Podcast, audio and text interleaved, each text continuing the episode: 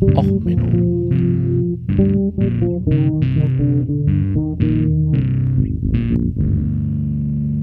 Der inkompetente Podcast über Dinge aus Militär, Technik und Computer, die so richtig in die Hose gingen. Herzlich willkommen zu Och Menno, dem Podcast, wo alles äh, auch außerhalb des Plans läuft. Heute mit der Folge Cyberspace, Frauen und andere Innovationen bei der Bundeswehr. Ja, eigentlich wollte ich heute ein bisschen was über das Pimmelgate machen. Also das Andigate. Die Hamburger ähm, Strafverpimmelungseinheiten sind hier wieder unterwegs. Aber ähm, der Sven Weizenegger, der Leiter des Innovationszentrums der Bundeswehr, dem äh, Cyber Innovation Hub, ja, Entschuldigung, Cyber Innovation Hub, CIHBW, wurde ja im März 2017 gegründet als schnelles Beiboot der digitalen Transformation der Bundeswehr, hat mich aufgefordert zu meckern. Das, wie jeder kennt, mich, der mich kennt, weiß, mache ich zu gerne. Ob es über Büromobil beim Kunden ist oder halt über Innovationen bei der Bundeswehr. Also, lieber Sven, von einem Namensvetter zum anderen Namensvetter.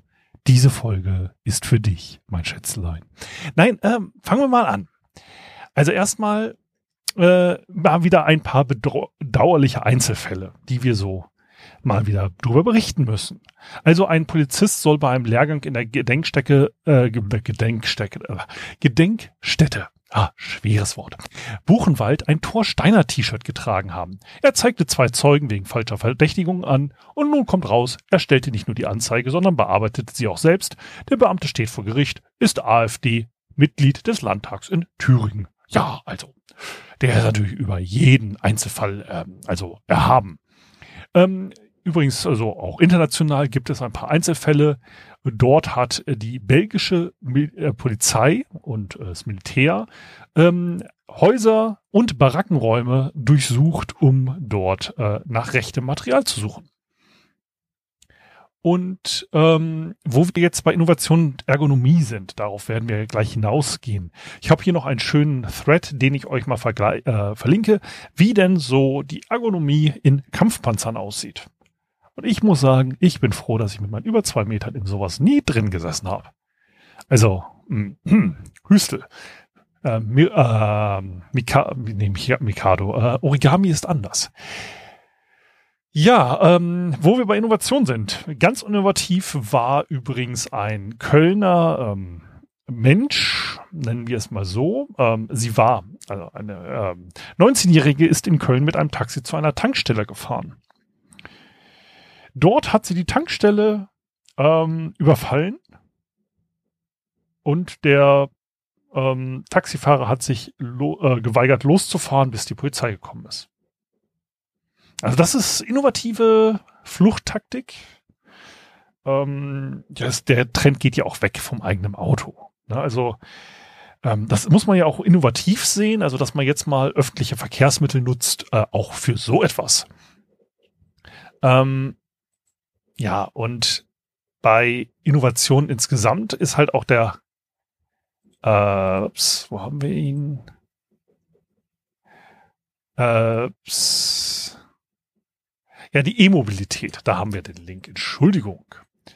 Ähm, die E-Mobilität ist ja in Deutschland immer noch nicht so aus den Startlöchern gekommen, aber dafür gibt's jetzt passend zum Klimagipfel ähm, in Glasgow haben sie eine neue Ladelösung rausgebracht. Ein Koffer, den ich mitnehmen kann, um damit mein Auto zu laden. Hörte sich erstmal geil an, aber jetzt muss ich mir überlegen. Das Ding hat sieben Kilowatt in der großen Ausbaustufe. In der kleinen sind das übrigens nur so äh, 4 Kilowatt. Ähm, mein Plug-in-Hybrid hat acht Kilowatt. Das ist schon wenig der kommt da nicht wirklich weit mit. Ich könnte mir das jetzt vorstellen, so als Notstrom-Spittkanister und so. Wer schleppt denn, ganz ehrlich?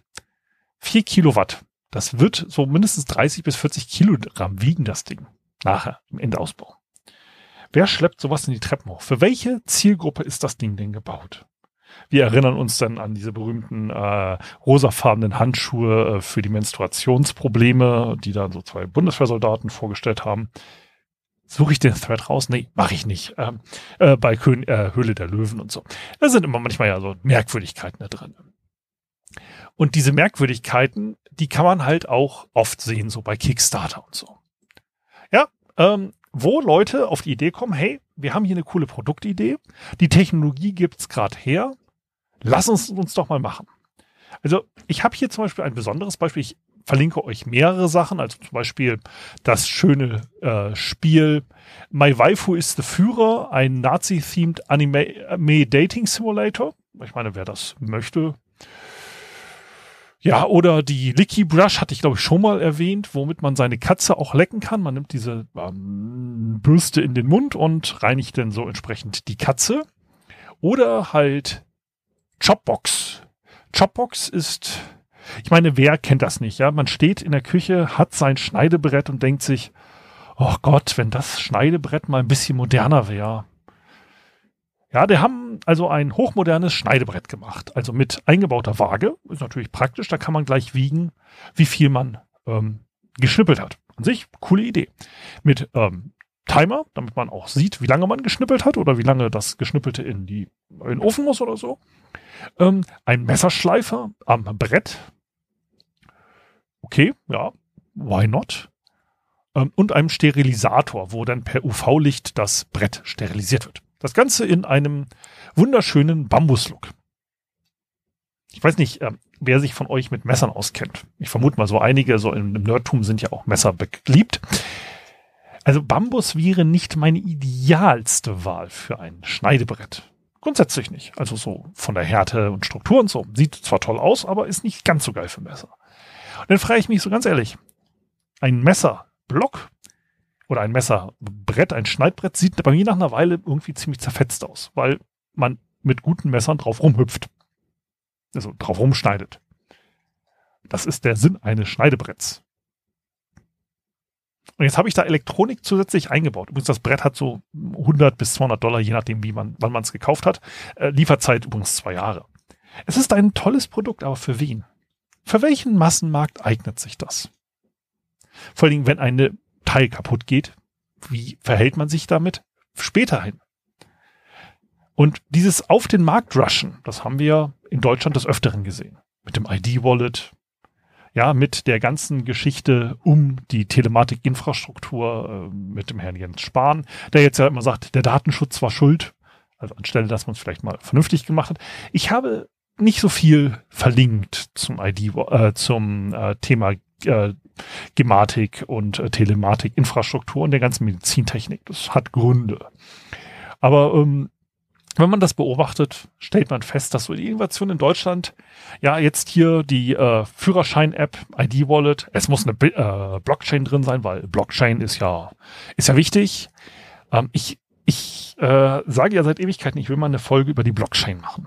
Ich bin aber ehrlich, ich habe mich bis jetzt nicht hinsetzen können, weil es so viel Bl äh, Blödheit, hätte ich beinahe gesagt, aber Bullshit ist es eher das treffende Wort. So viel gehaufte Qualitätskacke gibt im Bereich dieser Blockchain-Geschichten, ähm, dass es da einfach, ich nicht weiß, wo ich anfangen soll und wie lange ich das machen soll, bis ich anfange zu heulen. Ja, das ist halt so ein kleines Problem. Und dann ist halt diese Problematik, äh, auch mit der Luca-App und so weiter. Ich hau euch da mal wieder ein paar Links rein, wenn ihr heulen wollt. Aber ich frage mich halt, wer will ein Schneidbrett, das man mit USB-C laden muss? Ich meine, es sieht schön aus. Und dieses Problem ist bei den Innovationen. Das eine ist halt eine Innovation, wo ich sage, okay, ich mache jetzt wirklich ein ganz neues, komplett cooles neues Produkt, das es noch nie gegeben hat und ich bin da Vorreiter oder ich kombiniere einige Technologien, um ein Problem auf dem Markt zu lösen. Und dann hat man so diese Probleme, deswegen heißt die Folge ja auch Frauen und andere Innovationen. Dann hat man solche Leute, gerade bei Twitter und so rennen die rum, die immer sagen, ja, früher war alles besser.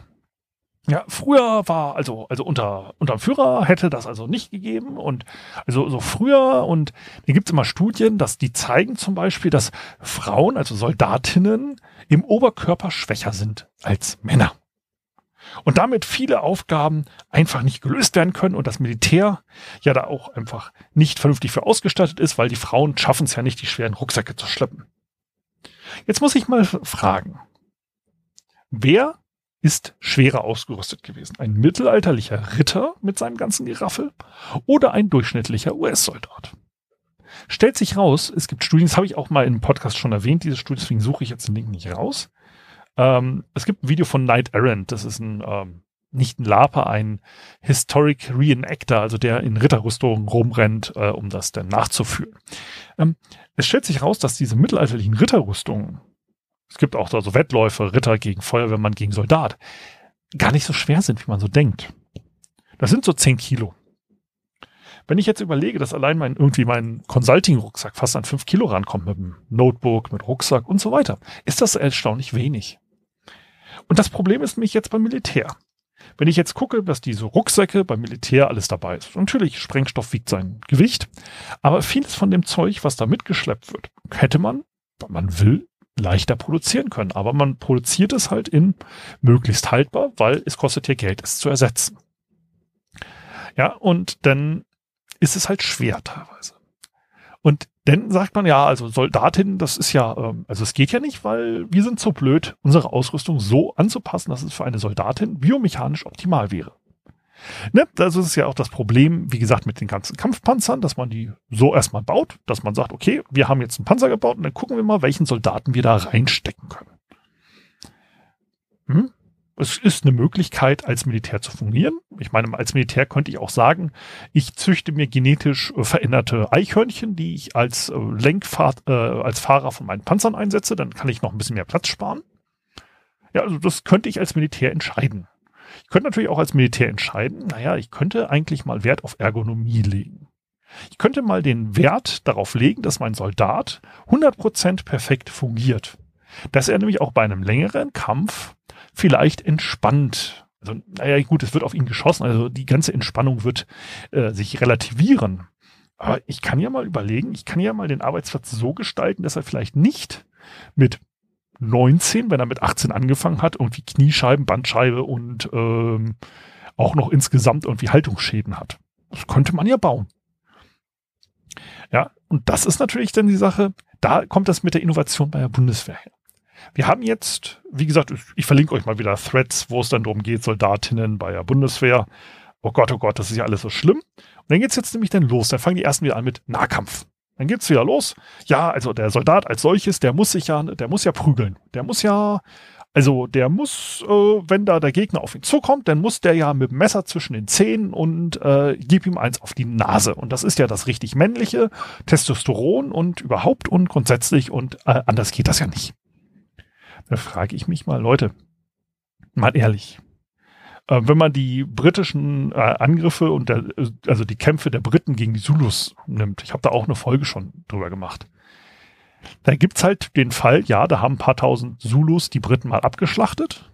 Es gibt aber auch den Fall, wo ein paar Briten ein Fort, äh, ein Krankenhaus war, das sehr lange gegen die Zulus gehalten hat, wo dann halt irgendwie äh, 3000 Zulus drauf losgestürmt sind und die erschossen wurden von relativ wenig Leuten.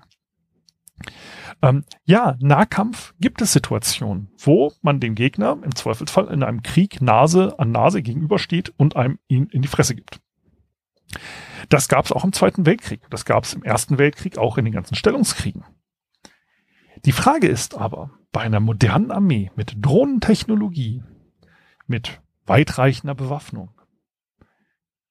muss jeder Soldat eine Nahkampfausbildung haben? Oder muss man nicht sagen, wenn ich mit dem Soldaten Nase an Nase stehe mit dem Gegner, habe ich da nicht vorher versagt? Hat da nicht meine Innovation versagt? Hätte ich das Problem nicht lösen können, indem ich zum Beispiel, ich sag mal, Bewegungssensoren an meinem Graben anbringe? Weil nämlich diese Nahkampfsituationen sind ja entstanden im Zweiten Weltkrieg, weil dort Überfallkommandos sich in den gegnerischen Graben geschlichen haben, um dann die Besatzung des Grabens anzugreifen. Jetzt muss ich sagen, so aus heutiger Techniksicht, eine Raspberry Pi mit entsprechender Sensorik ist für unter 20 Euro zu haben. Wäre es also nicht günstiger, dass ich meinen imaginären Landesverteidigungsstacheldrahtgraben nicht mit Sensorik ausstatte, dass ich keine anschleichen kann? Also wenn ich überlege, wie viel Geld ich investieren muss, um einen Soldaten, gehen wir davon mal aus, dass wir jetzt den Nahkampf nicht als ähm, Sport sehen. Also äh, ich, also Soldaten sollten sportlich fit sein und Soldatinnen natürlich auch. Ähm, machen wir es jetzt noch einfach mal so. Ich sage einfach nur noch statt Soldaten, Soldatinnen, damit sich dann auch der letzte Reaktionäre aufregt, dass ich alles gendere.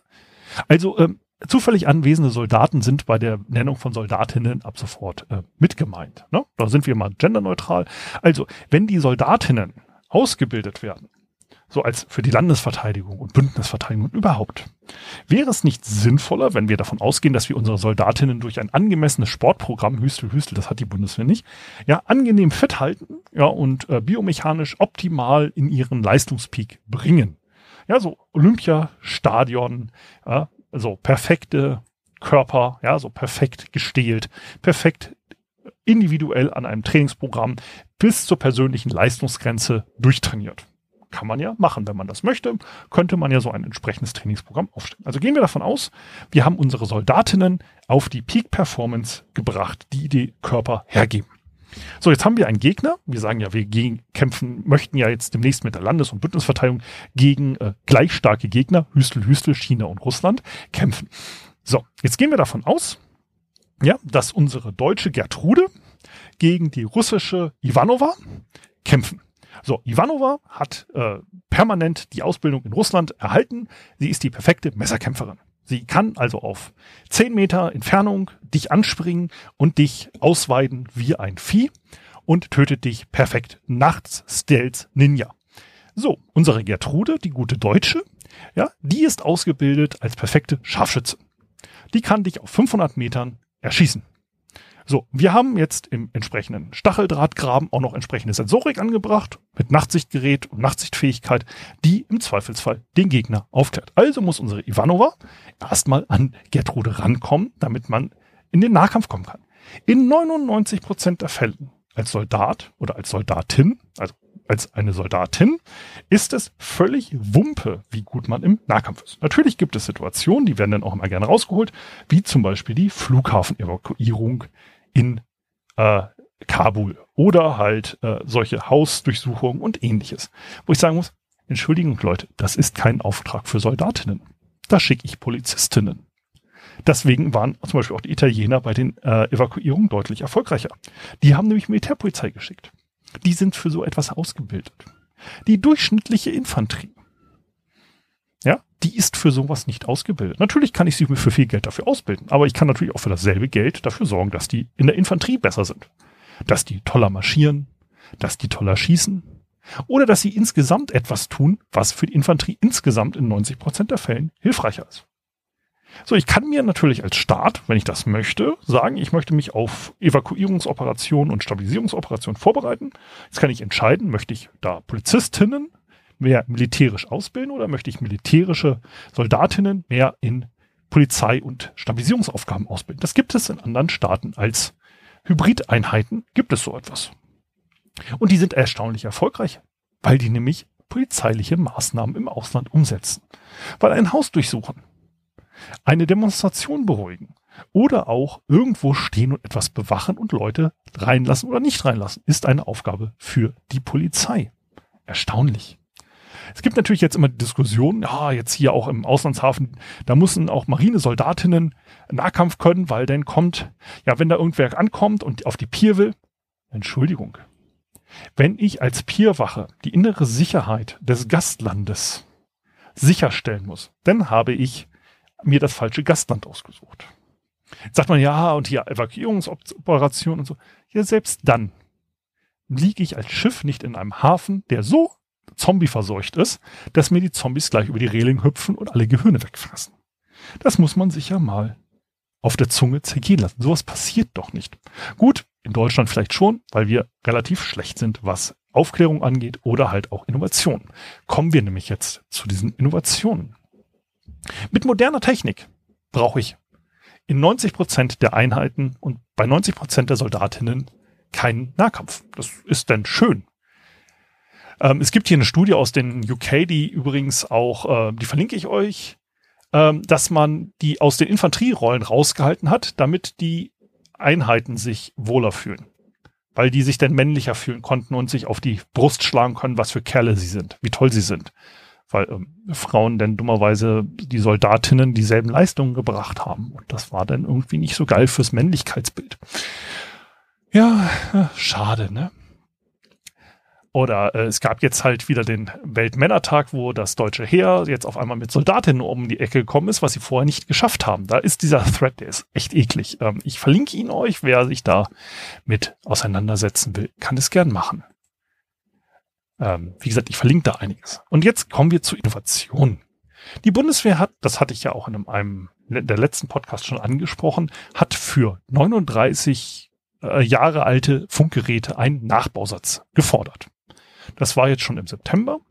Da haben sie die Geräte von 1982 nachbauen lassen. Das ist nämlich das berühmte, wie heißt denn das Mistding eigentlich? Das SM, äh, SEM 8090. Das ist das Standardfunkgerät, das die Bundeswehr fast überall verbaut hat.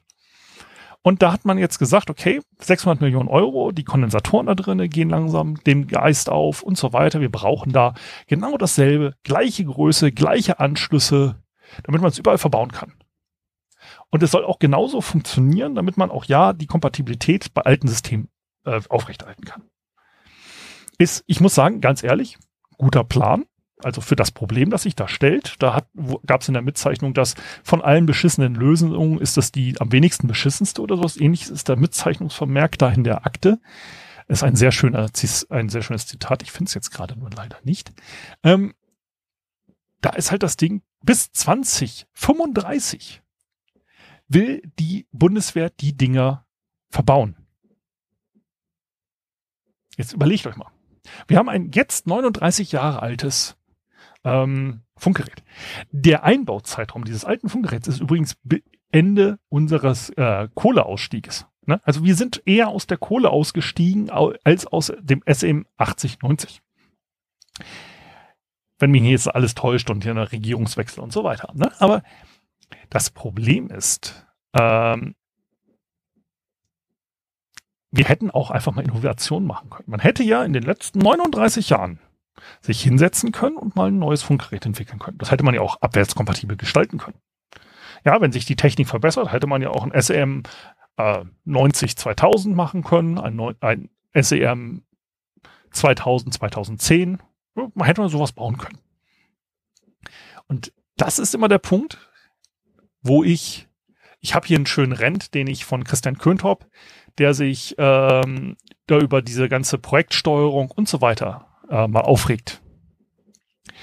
Ähm, oder den Thread von Manuel Artung, wo es darum geht, dass der Softwarechef der IT-Streitkräfte der USA ähm, gekündigt hat. Der beschreibt nämlich so schön, er sollte 2018 eigentlich der erste Softwarechef des US-Verteidigungsministeriums werden und der sollte halt auch das äh, umstrukturieren äh, und damit effizienter machen. Und er hat seit 22 Jahren Berufserfahrung und so weiter absolut toller Teil. Und dann hat er sich darüber aufgeregt, Bitte hören Sie auf, ein Major oder Lieutenant Colonel an die Spitze von ICAM, Zero Trust oder Cloud-Infrastruktur für 1 bis 1,4 Millionen, äh, bis 4 Millionen Menschen zu setzen, wenn diese keine Erfahrung in diesem Bereich haben, fordert Kellyan. Wir würden doch auch keinen Piloten ohne intensives Flugtraining in ein Flugzeug setzen. Warum wollen wir erwarten, dass jemand, der nahezu keine IT-Erfahrung hat, überhaupt annähernd erfolgreich sein kann? Und er regt sich darüber auf. Ähm, ich verlinke euch den gesamten Artikel. Ähm, und das ist halt dieses Problemchen. Dieses kleine Problemchen, dass heutzutage eigentlich kleine Truppen höchst erfolgreich gut kämpfen können. Dass wir hier, ich verlinke euch auch nochmal einen Thread von Telegram World News, wo dann ein Royal Marines Kommando äh, äh, mehr oder weniger eine komplette US-Einheit zerlegt hat bei einer Übung jetzt letztens. Die waren da halt extrem erfolgreich, so erfolgreich, dass nach äh, den fünf Tage Übung, sondern angesetzt. Nach zwei Tagen haben sie gesagt, okay, wir machen mal Reset. Weil die Kommandos haben halt einfach richtig massiv äh, bei den Gegnern aufgeräumt. Die sind halt im Hintergrund rumgerannt mit mehr, wenigen Leuten, zwei, drei, vier Leute als Team, haben dann Artillerieunterstützung angefordert und haben die gegnerischen Kommandoposten auseinandergenommen, haben ganz massiv äh, in den äh, Logistikabläufen und ähnlichem für Terror gesorgt. Das sind halt wenige hochspezialisierte Leute, die mit modernster Technik unterstützt das aus umsetzen konnten. Das ist immer der Punkt. In Deutschland denkt man immer noch an die äh, harte Gertrude aus Kruppstahl, unsere perfekte Soldatin, die auch Hitler gefallen hätte. Die allerdings heutzutage gar nicht mehr en vogue ist. Heutzutage, klar, werde ich einige hochspezialisierte Einheiten haben, die ihren Job machen. Ja, ich habe hochspezialisierte Gebirgsjägerinnen, Fallschirmjägerinnen, ja, Kampfschwimmerinnen, KSK-Soldatinnen. Ja, die hochspezialisiert, hochtrainiert genau auf ihren einzelnen Job sind. Militärpolizistinnen, die dann das Ganze alles absichern. Ja, Marinesoldatinnen, Luftwaffenpilotinnen und so weiter. Aber diese Speerspitze, diese vorderste Speerspitze, das ist halt auch eine spezialisierte Verwendung. Das sind äh, Soldaten, die genau dafür ausgebildet sind. Und der Rest der Truppe muss es ja denn entsprechend unterstützen. Dafür brauche ich hochqualifizierte Ärztinnen, hochqualifizierte Logistikerinnen, ja, hochqualifizierte ITlerinnen, hochqualifizierte äh, insgesamt Verwaltungssoldatinnen. Das ist das Problem, dass hier denn die entsprechende ähm, ja, wie nenne ich es, ähm, Innovationskraft auch fehlt, um dort die Prozesse zu äh, tödlicher zu machen, besser zu machen, schneller zu machen. Wir sind wunderbar darin, perfekt tolle Sondereinheiten aufzustellen.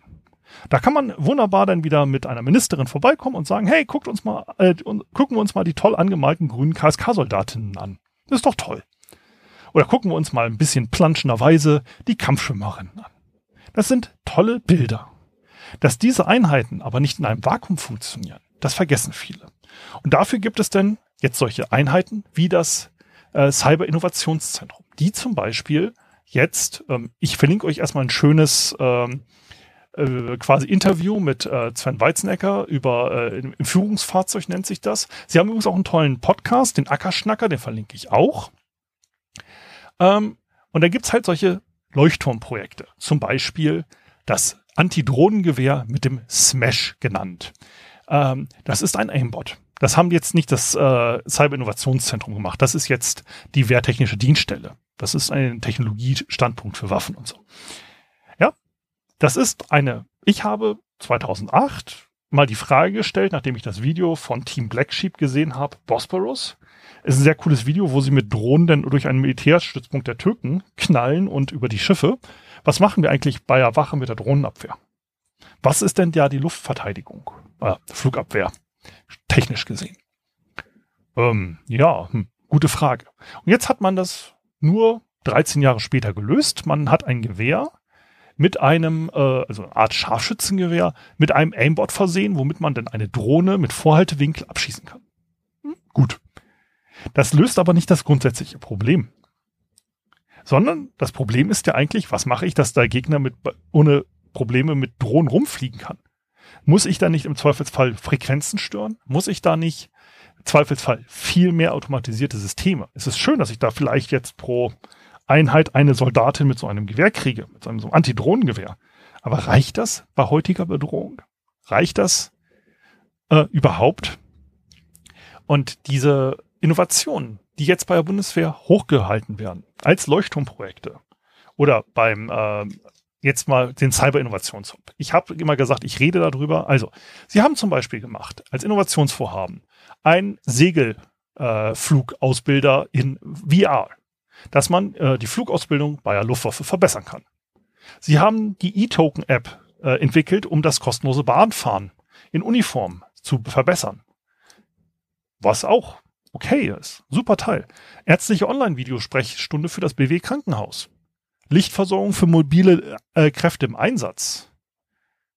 Ähm, sie haben halt auch äh, dieses, äh, Moment, wo hatten wir es? Sie haben einen U-Boot-Stick gemacht, um mobiles Arbeiten zu ermöglichen. Sie haben auch einen, jetzt einen Entwicklungsstack, Entwicklungsserver als Innovation-Labor, wo ähm, Entwicklerteams auf modernster Umgebung arbeiten können. Das sind alles Produkte, wo ich sage, Hut ab, das ist toll. Das Problem ist allerdings, dass wir hier so einen Effekt haben, den ich auch bei anderen Konzernen sehe. Es ist nicht so das Greenwashing, das Konzept kennt ihr ja vielleicht alle, dass dort ähm, gewisse Projekte hochgehalten werden, um zu sagen, wie toll und wie öko man ist. Wir haben hier also ein Innovationswashing.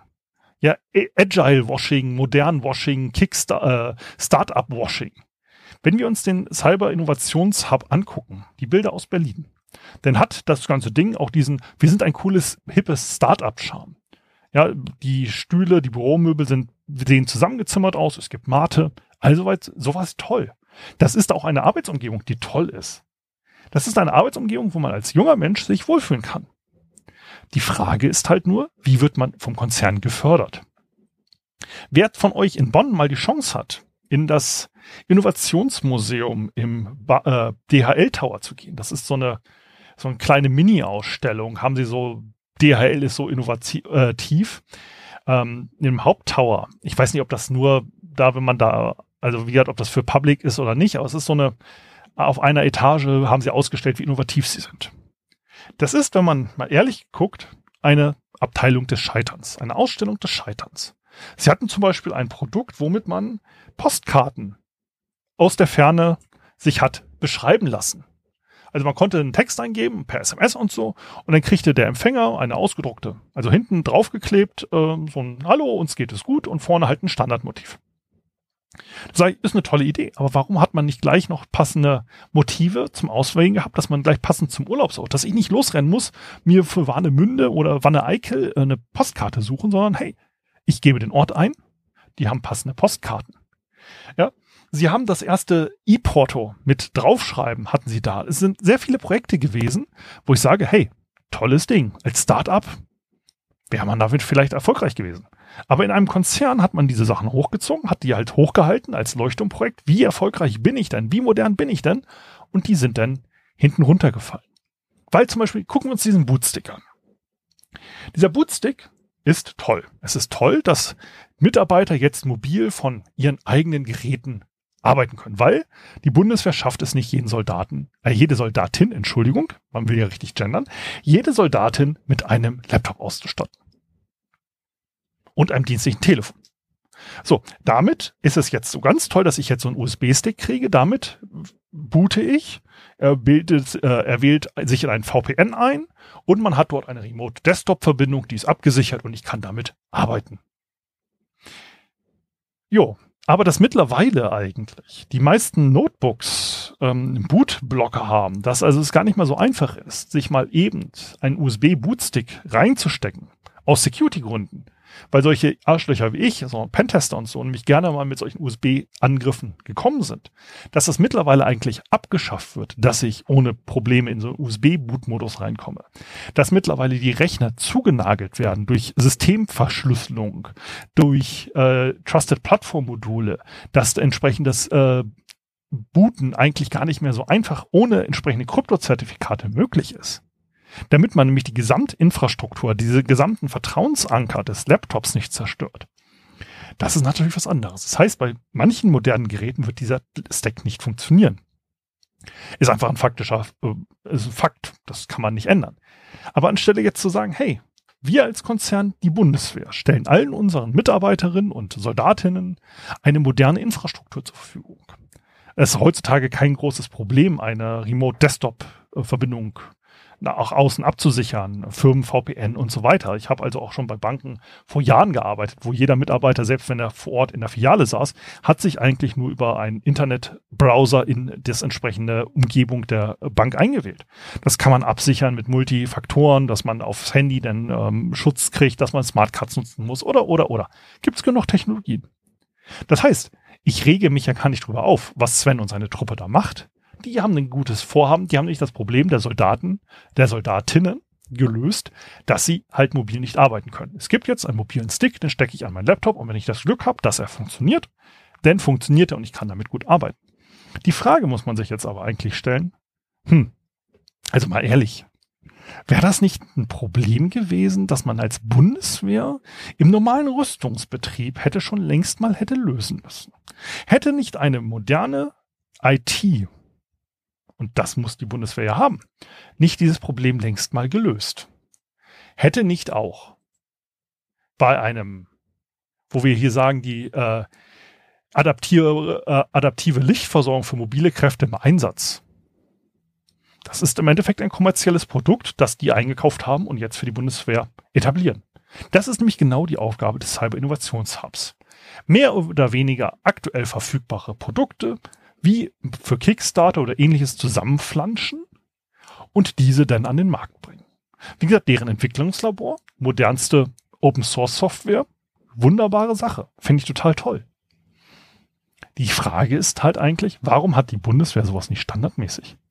Warum steht bei der Bundeswehr nicht standardmäßig schon überall ein 3D-Drucker? Und es werden Teile aus einem zentralen Repository gedruckt. Warum wird das bei Twitter immer so hochgehalten mit, oh toll, die Bundeswehr ist jetzt innovativ. Ein Soldat hat bei sich in der Kasernenkammer einen 3D-Drucker stehen und damit hat er, sag ich, Tank, äh, Panzermodelle ausgedruckt für die Ausbildung. Und dann wird da ein Artikel drüber geschrieben in der Militärzeitung und gesagt, oh toll, hier, äh, wir sind so innovativ. Warum wird der Cyber-Innovations-Hub Bundeswehr so hochgehalten? Wo ich sage, die E-Token-App fürs Bahnfahren in der Uniform, das hätte aus einer Entwicklungsabteilung des Konzerns kommen müssen. Das hätte in-house entwickelt werden müssen und nicht durch eine Zusammenarbeit mit einer Zivil äh, Zivilfirma quasi. Diese entsprechende Kompetenz hätte ein Konzern mit 100.000 Mitarbeitern im eigenen Haus haben sollen. Der VR-Segelflugsimulator für die Pil Pilotenausbildung in der Luftwaffe. Genauso. Die Technologie zu VR ist seit Jahren auf dem Markt. Da hätte die Luftwaffe längst mal von sich aus auf den Trichter kommen müssen und sagen, hey, wir haben hier neue Ausbildungsmittel. Online-Videosprechstunden fürs BW Krankenhaus, dasselbe und so weiter und so weiter. Ich habe ja nichts gegen die Leute oder das Team dort, ja, die Soldatinnen und zivilen Mitarbeiterinnen vom äh, Zentrum Innovation, äh, vom Cyber Innovationshub der Bundeswehr machen einen guten Job. Das Problem an der Geschichte ist halt nur, das ist so der typische, oh, wir haben eine so agile Entwicklung.